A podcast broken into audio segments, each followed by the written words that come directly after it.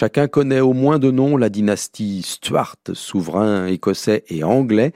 En 1371, Robert II Stuart devient roi d'Écosse. Ses descendants vont le rester jusqu'en 1714, soit plus de 300 ans.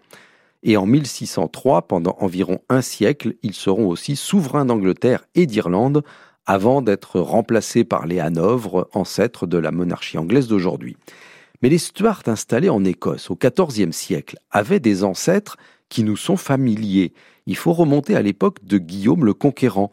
On raconte qu'il avait à ses côtés à la bataille d'Hastings en 1066 un certain Alan d'Apifer, grand sénéchal de l'évêché de Dol de Bretagne.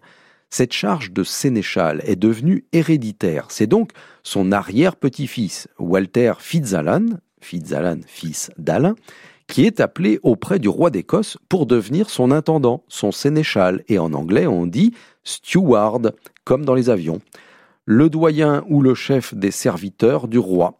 Cette charge étant également héréditaire, eh bien les descendants vont progressivement garder le nom de leur fonction, steward, puis Stuart, et l'un des arrière-petits-fils de Walter Fitzalan va épouser Marjorie, la fille de Robert Bruce, roi d'Écosse, et devenir Robert II.